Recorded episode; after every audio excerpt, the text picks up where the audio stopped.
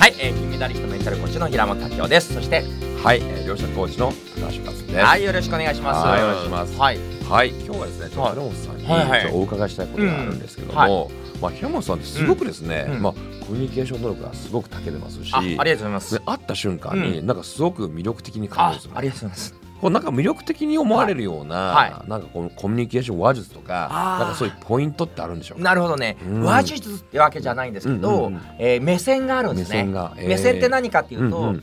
アドラー心理学では、はい。相手に関心を向けるちゃダメだって言うんですねえ、相手に関心を向けちゃダメなんですか？ダメなんですよ。相手に興味持っちゃダメなんですよ、え、何もななんでかっていうと相手にか興味を受けると、うんうん。相手にどう見られてるか気になったりとかあ相手をどうコントロールするかに意識向いちゃっーたりするんで、うんうんうん。相手に意識向けちゃダメだって言うんですよ、うんうんうんうん。でその代わり相手の関心に関心を持ちなさいって言うんですよ相手の関心に関心を持つ。相手が興味あるのに興味持ちましょう。例えば私、うんうん異業種交流会なんかすごく仲良くなるのはすごい得意だったり、はい。あとは、まあ、トップアスリートとか上場企業の経営者とか、まあ芸能人のは方い。とお会いする機会があって、で向こうからするとえこの人誰だろうっていう場合があるわけですよね。その時に、まあ、いろいろ売り込み来るわけですよ。なんとか占いなんとかカウンセリング なんとかコーチングなんとかかんとか、もういっぱいいろんな人が、はいはい。あのね、これ買ってくれとか健康にとかうんいろいろ売り込み来るんで、はい。普通警戒するんですね。確かに。ところが私うん警戒されないんですよ、へー。なぜならその人に興味を持たないんです、うん。その人の興味あるのに興味持つ。例ええばアスリートだったら、うんうん今調子どうですか？次の試合に向けて今どんな感じですか？って聞くと、はい。その人の関心は次の試合ですようね、んうん。でこの次の試合に割と調子いいんですとえー、どんな風に調子いいんですか？って聞くしちょっと次の試合ちょっとね、うんうん。調子悪くて、えー具体的にどう悪いんですか？って、うんうん。いやーちょっとね左足が肉離れでえー、肉離れで、みたいに興味持ったりとか。ほど。もしくは、うんうん。じゃあ過去調子良かった時どんな時ですか？って聞くと、うんうんいやあん時にノリノリでよかったんですけどね、でもあん時まだ高校生だったから、はい。調子はいいけど技術が今あるのはいいんですよって言ったら、うんうんうんちょっと思い出してみてください、うん。あの時高校時代調子良かった時はとか言いながら、その意識でうん。今の体技術だったらどうですか、でそれすごくいいですね、うん。みたいに。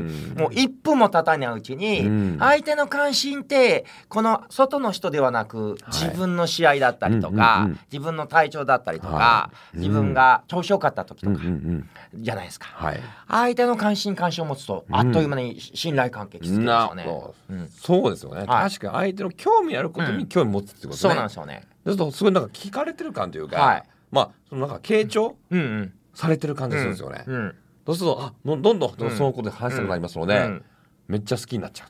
はい、ありがとうございます。す。よくね異業種交流会で、これちょっとね、えーあんまり不不快だなと思うのが「うん。あの初めまして」だと、うん。え私実はこういうものやってるんですけど、はいはい。よかったらこういうの興味ないですか?」と延々とプレゼンするんですよね。そうそうそう今もう別にそんな聞きに来たわけじゃなくて、うんうんうん。なんか楽しい思いしてきたのに、はいはい。うん。いやあなたの商品を買いに来たわけじゃない、うんうん。もう交換する人交換する人、ううんちはこういう商品やってます、はいこういうの興味ないですかってどうですか？言われると。もうなんかね、うん。興味ないですよね。興味ないですよね。そう。だからこのうん間もね、ある営業マンがですね、はいはいこの私のセミナーコンテンツをうん。営業したいと、はい。広めたいと、はい。あじゃあすごいできる営業マンなのかなと思ったんですよ。はい。はい。でちょっとズームでね、うん。打ち合わせしたんです。うん。そしたらもう過去のことがずーっとブラーっと延々と自分のことバラバラバラバラバラバラバラ喋りまくってて僕はもうずーっと眠くなってきて全然興味ないですよ。うんいや本当にあなたがすごい営業マンであれば、じゃあ過去に、うん。私が興味あったのは、うん。えー過去にどれだけね、うん。そういうセミナーを売って、うん。どれだけ実績があって、うん。こんな成果があった、うん。じゃあその成約率は何パーセントなのかって聞いたんですよ。はい。それだそれ答えないんですよ。答えずに違うことまずバーッとうん。喋ったら「えー、ほんまに営業マンですか?」ってさ。やっぱおっしゃる通り、うんうん。ほんといい営業マンは相手の関心に関心を持って話を聞くんですよね。はい。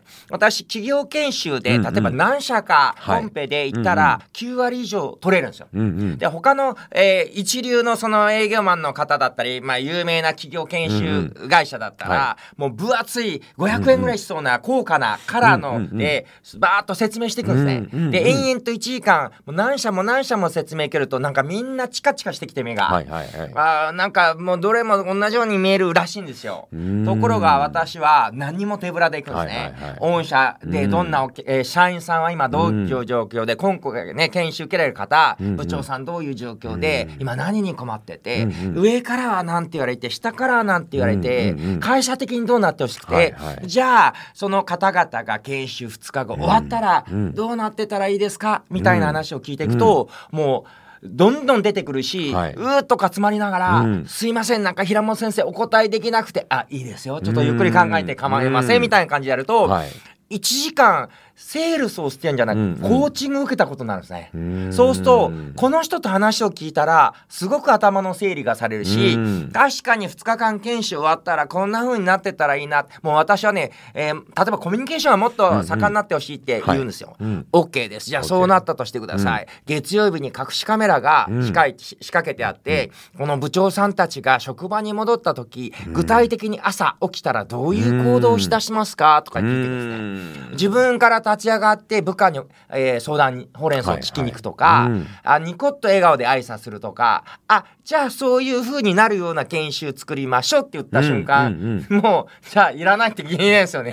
じゃあよろしくお願いしますみたいなじ。ゃああの次回あのいつからしましょうかみたいな感じなんで、なるほ持ち帰りがもう本当に上のあの権限左右あれ取るだけなんですよね。そうなんですよ、うん。実はコーチングっうてん。すごくてですね、はい。相手の話聞くから、はい。相手が何を求めてるか聞き出して、それを提案したら絶対売れちゃうんですよ。そうなんですよね。ね。そう。でこれは、うん。もうもちろんビジネスはそうなんですけど、うん。恋愛とか結婚ものなんですよ確かに。もう全員と結婚できちゃうこれ、うん。コーチングをマスターすると、コミュニケーション技術をマスターすると、全員私と結婚してくれるんですよそれすごい興味ありますね。